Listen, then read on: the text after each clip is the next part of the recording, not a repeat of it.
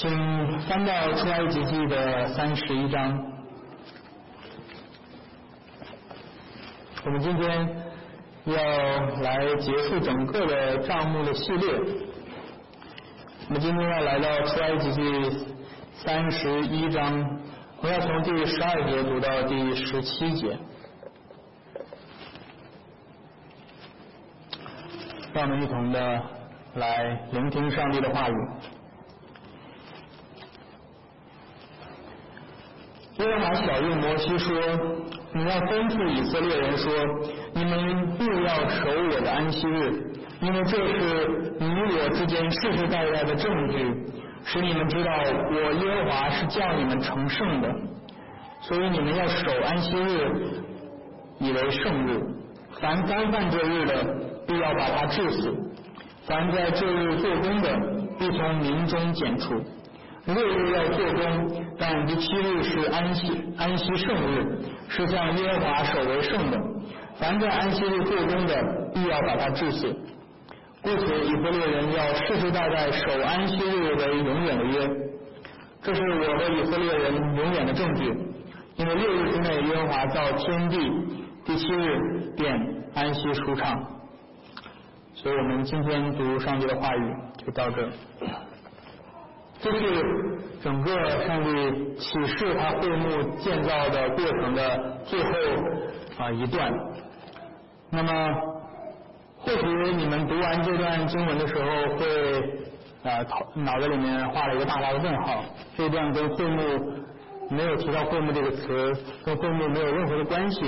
为什么要在整个会幕启示的工作当中以这个安息日的命令为结尾？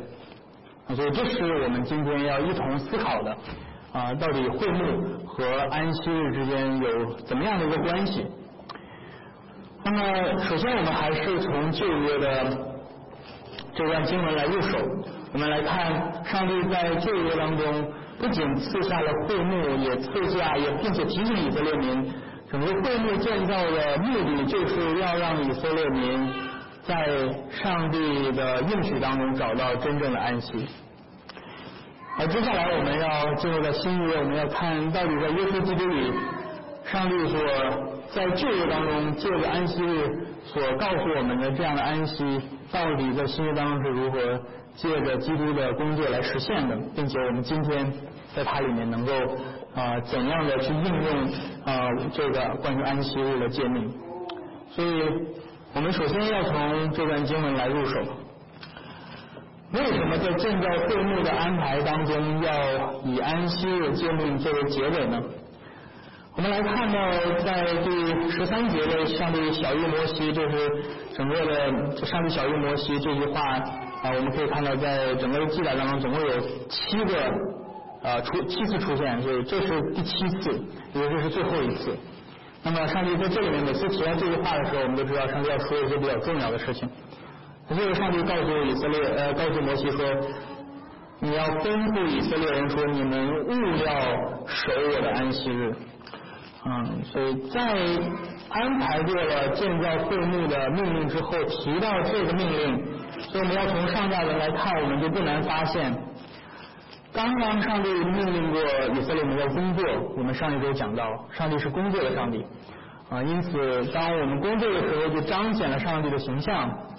但是上帝怕以色列民把这句话当作是最重要的，把建造会幕把它推到了极致，以至于他们忘记了安息日。因此上帝把啊这个安息日的诫命放在了最后，他。为了防止以色列民把建造会幕的工作甚至拿来当做偶像，因此他们紧急的提醒了他们安息的命令。所以，如果我们呃仔细的来看，他说在这十一节在上面，刚才在最后的那个那句话，他说他们都要照着我一切吩咐去做。所以，所以在上一段那里面的那个最重要的一个动作是去做，去去行。然后到了这十三节，他说：“但是我的安息日，你们要必须遵守。这两者一定不要产生矛盾。然后接下来他会他呃上帝告诉我们说，这个安息日是上帝与以色列人世世代代的证据啊。这个证据这个词呃可以翻译成标记、标志或者记号。这个证据是表明让以色列人知道耶和华是叫他们成圣的，而成圣的意思就是分别为圣，分别出来啊。所以是什么使上帝的百姓在这个世界上与世界上其他所有的民族都一样的，与世界上所有的人？都区分开来的，到底是什么？是他们就脑袋上戴着一个小帽子，是吧？身上穿着一个黑黑的衣服，然后走到哪儿都都拿着一个缅珠，这样走来走去的。他们是不是用这种方式与世人分别呢？啊，今天我们有很多的犹太人是这样。啊，但是这里面告诉我们，圣经告诉我们，真正使上帝的百姓与其他的世人分别的，并不是外在的这种表现。穿着啊，这种呃其他的一些习俗礼仪等等，最重要的是这个标记，这个作为上帝百姓的这个标志，是他们是在安息日安息的一群百姓，不是他们成就了什么，不是他们能够做成什么比诗人更伟大的事情，而是他们能够安息。因此，在上帝指示建造会幕工作之后，提醒他们千万不要因为他们所做的这个宏伟壮丽的这个这个建筑而感到自夸。要记得，他们之所以成为上帝圣洁的子民，不是不在于他们所做了什么，而单纯的在于上帝的怜悯和恩典。上帝把他的安息赐给了他的百姓。所以，还记得这个这种。上帝百姓跟世界的这种区别，在整个圣经的记述记述当中都是非常明显的。要记得，起初创世纪，我们看到呃人类的堕落的这个族族群，就是该隐所所代表的是该隐后代。在创世纪第二十章这里面，我们看到当圣经这个记载该隐的后代的时候，记载的全部都是他们的文化成就。该隐的后代里面有，这该隐首先他是一个城邦的缔造者，他建造了一座城。在这座人人类之城里面，在他的后代当中有亚巴，他是一切牲畜之人的祖师，对吧？他有这种畜牧业的发展。呃，犹达他是一切吹箫弹琴的人的祖师，的音乐的发展。啊，土巴该隐他是打造各样铁器铜铁的啊这种科技的发展。这些人，他们都是科技文化进步的先驱，是伟大城邦的缔造者。然而，这些人在上帝的眼里是堕落的主义。他们可以倚仗自己的成就来挑战上帝的权威。记得这个啊，拉麦说杀该隐遭到欺负，那是上帝应许他的，保护他的。他说。但是你要是敢杀我的话，要要要要要遭更严重的报应。所以我比上帝还厉害。所以那句话就宣告了他超越上帝的这种傲慢和挑战上帝的权威。然而，当创世作者开始记录上帝的百姓属神的子民，那是从亚当呃另外一个儿子出来的，就是赛特的子孙。当圣经描写赛特的子孙的时候，圣经没有提他们在这个世界上都成就了什么，但圣经只提了一句话：从那个时候开始，人们开始求告耶和华的名。他们虽然生活在忙碌的人类之城当中，但是他们并不属于那个城，他们属于上帝之城。他们在这个忙碌纷繁的世界当中。他们能够聚集在一起，求告耶和华的名。因此，弟兄姐妹们，这也是我们今天所应该有的标志。今天让我们与世人分别出来的，不是我们能够成就什么伟大的事业，而是我们就在今天这个日子聚集在一起安息，在耶稣基督所完成的救赎工作当中来寻找安息。然而，我们需要意识到的是，上帝的安息日并不能够成为我们懒惰的借口。上帝的百姓依旧要工作，依旧要和世人一样参与到这个世界的公共生活当中。因此，十五节告诉我们说，六日你们要做工。所以，上帝是做工的上帝，上帝不是懒惰的。因此，上帝说六日你们要工作，也就是换句话说，你的所有的工作要在这六天完成。今天很多人违背安息日的时候，借口是工作太多、太繁忙，这种说法看似呃表现了自己很很勤很勤劳，但是实际上是一种懒惰的表现，因为。在六日没有完成所要该做的工作，所以才会进入到安息日的时候，继续的去做六日要做的事情。但是上帝在这里面告诉我们，不，我所给你们的时间六天，把这工作做完，好叫你在第七天可以安息。那么为什么这个安息日要被称为上帝的安息日？在第十三节他说，这是我的安息日，对吧？你们又要守我的安息日，这是什么意思？第十七节解释了这个形容词，为什么这个日子要被称为是上帝的安息日？啊，不是我的，也不是你的，是上帝的安息日。因为十七节告诉我们，六日之内耶和华造了天地，第七日他便安息舒畅。啊，舒畅这个词。在这里面出现非常的有有一种形象感，虽然中文没有把它翻译出来。舒畅这个词指的就是这个动作，大家看我这个动作。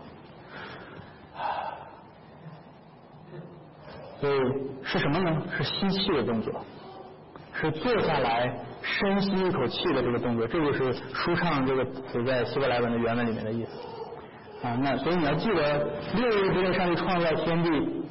然后说第六日，他把他的气吹到了人的鼻孔里，他把他的气呼了出来，他完成了这一切。所以上帝最终的呼气，他是赐气息给世上万物的。他最后把他的气息赐给万物之后，到他安息的时候，他就深深的吸了一口气，他就坐下观赏着他所创造的这一切。欣赏着自己的作品，他就像一个伟大的工匠，当他完成了一部优秀的杰出作品的时候，他的那种心满意足的那种舒畅的那种状态，就是安息的意思。因此，上帝不仅是工作的上帝，上帝也是安息的上帝。所以，上帝提醒以色列民，不要仅仅的只想到工作，当然工作很重要。你们工作的时候，反映我的形象。同样，你们在安息的时候也反映了我的形象。如果你们在该工作的这六日懒惰、不认真的工作，那是在背逆我的形象。同样，如果你在安息日不肯安息，反倒去工作，也是背离我的形象。因此，不论你们工作也好，休息也好，这些都是反映了。上帝的形象，我们作为他的形象的受造物，我们应当去彰显上帝所赐给我们的这样的这样的啊规律。因此，在这里面安息日强调的是什么？是休息，对吧？所以，当他提到安息的反义词的时候，是说是做工，也就是工作的意思。但是，我们看到安息日不仅仅强调的是休息而已，把安息日的界定放在整个会幕建造的这个。段落当中是让我们意识到，安息日是用来分别为圣、参与敬拜活动的。也就是换句话说，安息日并不是说，好吧，今天是休息日，对吧？我就躺在床上刷手机，一直刷，一直刷，刷刷一天，对吧？或者是出去逛逛街啦，然后出去看个电影啊，对吧？就是反正做一点自己能够放松身心的事情啊。当然。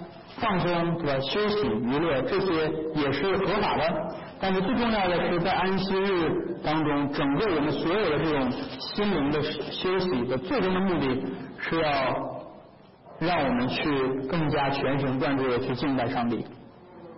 因此，上帝在这里面说：“这是我的安息日，这这个日子是属于我的啊，所以不是你想做什么就做什么，是我要来规定你这一日要做什么。”你要用这这一日来敬拜我，来进入到我的安息当中。整个会幕的建造都是为了帮助上帝的百姓安息。那么，因此我们要来看会幕跟安息日之间的这种连带的这种关系。我们当我们进一步去看的时候，我们就能够更加的理解为什么安息日的界定如此的重要。当安息日跟会幕组合在一起的时候，这就产生了人类历史上最厉害的地方，是吧？这是这是整个最终极的状态，就是在整个人类历史上最终极的状态，就是在安息日在会幕当中。那个是人类历史最神圣的时空，因为会幕是神圣的空间，是上帝宝座所在的地方。至圣所、圣所这一移一出来，整个会幕就是彰显着上帝的宝座，它天和天上的天啊，还记得整个呃会幕当中所雕刻的基督国，都是反映天上的天使的这些形象。因此，会幕是神圣的空间。那么安息日呢？安息日则是神圣的时间，会幕和安息日都指向了上帝起初的创造的空间，也同时指向了上帝的新的创造。因此，上帝的新创造不仅是要从空间的维度来理解，就是以会幕的角度来理解，上帝的新创造也必须以时间的维度来理解，才是最完整的。因此，当时间和空间这两者。在一起合在一起的时候，我们看到这个新创造是一个上帝所创造的完全全新的一个时空。因此，每一个安息日来到会幕来敬拜，并不是重复无意义的人类宗教活动而已。而是在上帝所定的神圣的时间，进入到上帝所在这个地上设立的神圣的空间。因此，换句话说，那就是进入到新创造的时空当中啊，听起来有点像科幻电影一样，你就穿越了历史的穿越时间，你开始进入到了像时空机器一样，开始进入到了一个新的时空。不过，的确是这样，当那一日到来的时候，当。以色列百姓当祭司进入到会幕的时候，就是进入到了新创造的时空。在宇宙当中，再也没有任何的地方比安息日的会幕更加神圣。因此，进入到会幕就是进入到圣洁上帝的安息之所，而进入到安息日就是进入到圣洁上帝的安息的时刻。从这个角度来讲，我们就更加能够深入理解上帝在这里面所说说的一切的话了。所以他说：“你们遇到所有的安息，因为这是我们之间的证据，我们之间的标志，使你使你知道我是耶和华，是你们成圣的。”嗯，十六节告诉我们，这是安息日是以色列民世世代代要守的约。所以这个安息日建立如此重要，甚至上帝说这是为你们立的约。这标志着什么呢？这标志呃，这个这个这个约，这群百姓如何被视为是圣洁的子民？如何体现他们是与上帝立约的呢？他们脑门上也没写的吧？我是与耶和华立约的。你怎么知道他是与耶和华立约的呢？你就看他安息日在做什么。如果他的安他的安息日安息来敬拜耶和华，那他就是耶和华的圣洁的子民。如果他在安息日跑去踢个球赛什么，对吧？啊，或者是这个去个酒吧什么的，那么对吧？虽然他脑袋里面写的我是约翰立约的，对吧？但是你说，切，什么玩意儿，是吧？这个不是真正的上帝的圣洁子民。因此，当为什么这么说？为什么上帝说让你们知道，你们守这日，让你们知道我是使你们成圣的？意思就是说，我们的成圣到底是什么，是吧？我们的成圣到底怎么体现出来？我们的成圣是不是 我自己靠我自己的努力，对吧？我拽着我的鞋带，我现在鞋带鞋带开了，对吧？我拽着我的鞋带，然后我可以把自己拔到天上去，我就可以靠这种方式成圣。不，他就说是我叫你成圣的，而你成圣的动力那个源泉，不是在于你自己的能力。你真正能够成为圣洁的那个源泉，是来自于那个安息日的新创造那个时空当中的能力。所以，当你在安息日进入到我的神圣的时空当中去的时候，你才能领受那个将来世界的那个圣洁世界的那个能力。所以，弟兄姊妹，当当我们今天聚集在这里的时候，你们就是在被圣化。你们就是在在安息日的这一天，进入到上帝的新的创造，去好像去蘸一点那个新创造的那个那个生命的水，然后再回到世界上，那个圣洁的那个状态就从这一天流入到你的每天的生活当中。因此，这一日是圣约子民的身份在他们的日程表上的有形的标志。也正是因为这一日如此的重要，所以上帝对违背安息日的人宣判了极其严厉的审判。他说：“凡干犯这日的第十四节，必要把他治死；凡在这日做工的，必从民中被剪除。”呃，全本圣经当中提到很多次遵守安息日的命令，但是这是唯一一次提到违背安息日所带来的后果，而这个后果是非常可怕的。这个后果是极刑，是吧？要被石头打死。但是或许我们会觉得过于残忍，是吧？他就是呃，在安息日捡了几捡了几个树根，对吧？怎么就被打死了呢？但是弟兄姐妹们，我们要知道，肉身的死亡并不是最可怕的。在这里面，上帝所下的咒诅当中，这个刑罚当中，最可怕的不是必要把他治死这句话，最可怕的是他要从民中被剪除，他将不属于这个圣约的团体，他将无份于上帝所最终应许的那个新天新地那个应许之地，这才是最可怕的。今天或许没有一个人在因为违背主日而被教会拿石头打死，啊！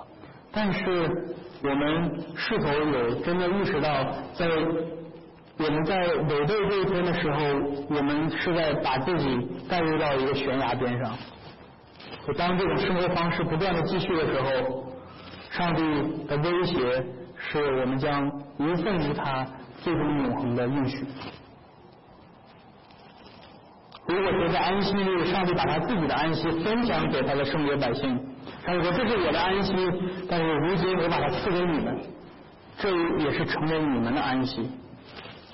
那么这个安息就是使他们从在这个堕落的时空当中，有一天可以进入到那个真正圣洁的新创造的时空。那么这个圣洁的日子，依旧去做。这个世世上俗世的工作，就是公开的藐视上帝的恩典和怜悯。因为这一天，上帝说：“我要把你从这个世界带入到我将来的那个世界。”这是你七天当中唯一有有机会的一天。然后你说：“啊，对不起啊，这个这趟观光我就不去了啊，我我还我还要我还要在这个旧旧的世界再再多玩一会儿，是吧？”嗯，如果我们去这样去想的话，我们就知道。去拒绝上帝啊安息日的要求，就是公开藐视上帝新创造的邀请，而因此安息日也揭露了我们内心当中的偶像，我们的贪婪，我们的野心，我们的消费主义，我们对这个世上世界的这种贪恋。而当我们去这样做的时候，我们就是在说，我喜欢这个旧的世界胜于那个新的世界。当以色列人违背安息日的时候，他们就表明自己不再属于上帝的应许之地，而属于那个弯曲悖逆的旧世界。他们就是在表明，他们不再是上帝的圣洁的子民，而是污秽罪恶的罪人。他们就是在表明，他们已经违背了上帝的圣约，也因此他们要承受上帝的审判。但是以色列就是全人类的缩影，人类因为自己的罪而没有安息。并且他们藐视上帝的安息。不知道之前比尔盖茨接受过一次采访，他问他你是不是你为什么不相信宗教？比尔盖茨说，相信宗教对我来说，从时间成本上来讲太不划算了，因为我每个星期要花那么多的时间跑去做这些事情，我没有办法工作了。对比尔盖茨来说，这个。在这个世界上，在在这个他的公司也好，在股市上、在资本市场上去赚钱才是最重要的，而去敬拜一位上帝对他来说简直是不可理喻。然而，这正是所有时代的人，不论在古代还是在现代，啊，我们之前讲到安息的呃那个第四条诫命的时候也提到过，对吧？旧约里头里面其实就是象征了全人类，他们所犯过的所有罪，在今天在你在人类社会当中你都能找得到，贪污、强暴，对吧？滥用权柄，嗯，这种杀戮，对吧？呃，对婴孩的，然后把自己的孩子献祭火献给魔月，为什么？这婴儿献礼献祭啊，跟今天的堕胎没什么两样。所以你在今天世界上能够找到的所有这个在旧约的以色列人身上，你都能够找得到。但是这个对于安息日的藐视，则更加彻底的体现了我们。内心当中的焦躁，我们不肯安息的心，而这一切都表明了我们是堕落的罪人。我们的罪使我们没有安息，我们是被自己的贪婪、被自己的欲望、被自己的罪所奴役着。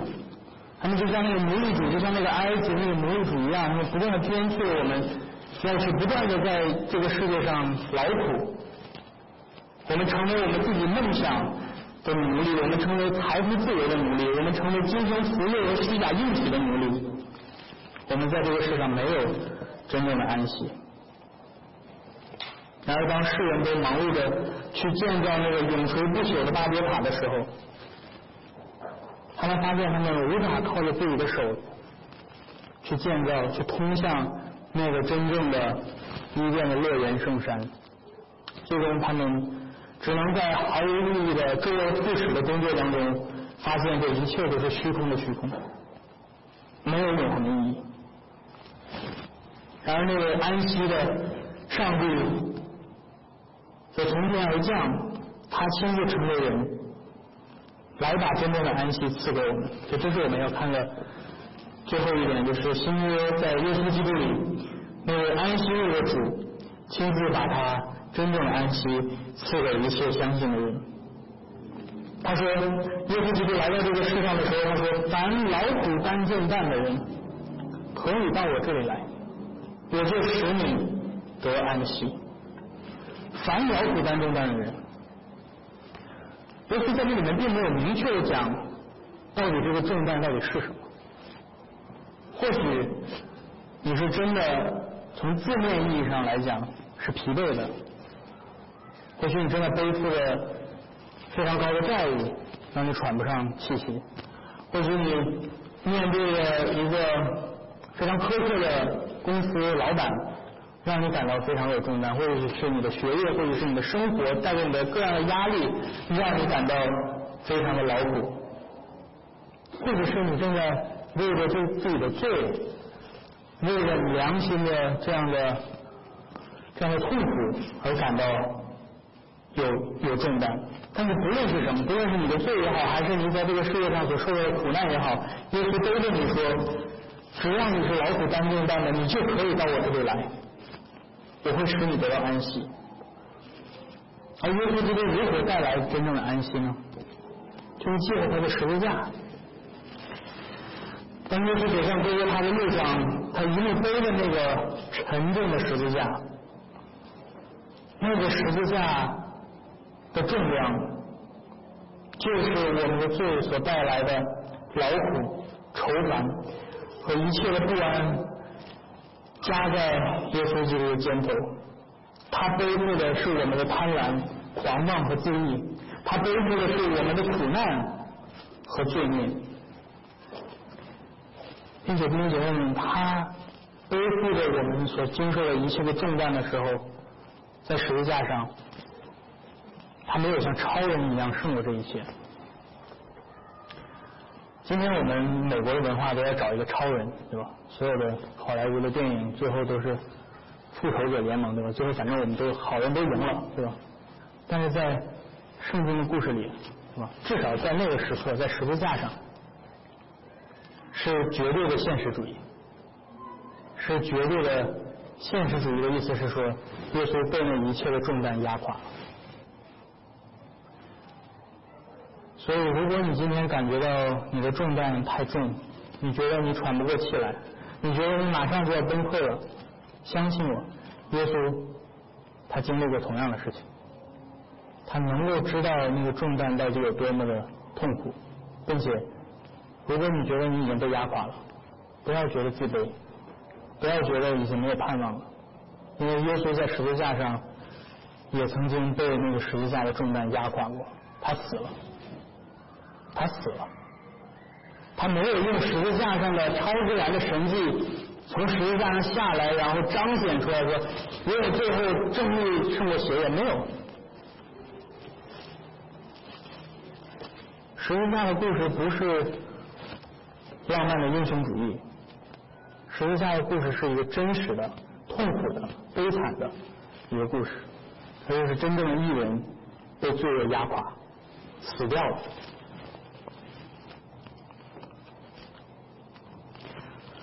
他被定是在星期五，第二天就是旧约当中的安息日，而弟兄姐妹们，这就是最美好的地方，就是耶稣当他在十字架上完成了那个最重的、那个人类史上最难完成的、最艰巨的、最痛苦的任务。还记得他在科西玛丽园，他他祷告的时候，他说：“主啊，求你叫这个杯离开我。”他痛苦的祷告，他内心经历了那种重担、那种那种愁苦，以至于他他不停的流着冷汗，不停的流着泪，必须要有天使来给他添加力量，他才能够经过。所以，耶稣懂你最痛苦的那个时候。但是这是最美的地方，就是耶稣当他完成了在十字架上完成了那个最痛苦的那个工作，人类历史上最艰难的工作，他依旧遵守了安息日，因为在第二天他他在坟墓里，他躺在坟墓里，歇了地上的劳苦，他躺在坟墓里安息了。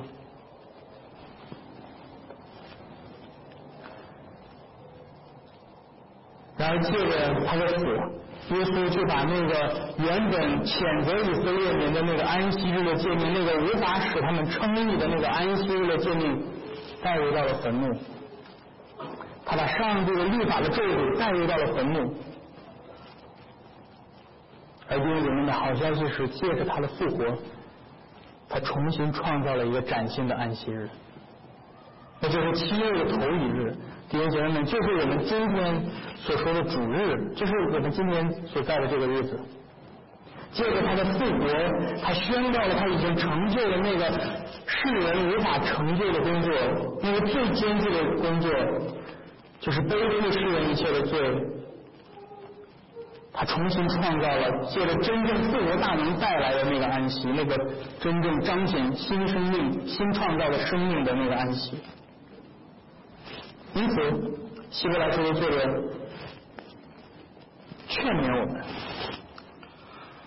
他说：“曾经在旷野的以色列民，他们领受了安息的福音，但是他们却不信，因此神厌弃了那个世代的人，在路边启示说他们断不可进入的安息。”而希伯来书的作者说：“你们作为新约的子民。”你们今天如果听到了这福音，求你们不要刚硬的心，因为有了真正的安息日已经为我们存留了，就是等到最终耶稣基督再来的时候，他要带来完全的安息，在那里不再有死亡、哭嚎、疼痛，在那个永恒的安息当中，上帝要亲自擦干我们一切的眼泪，而这一切都是耶稣基督用他的十字架上的死和复活带来的。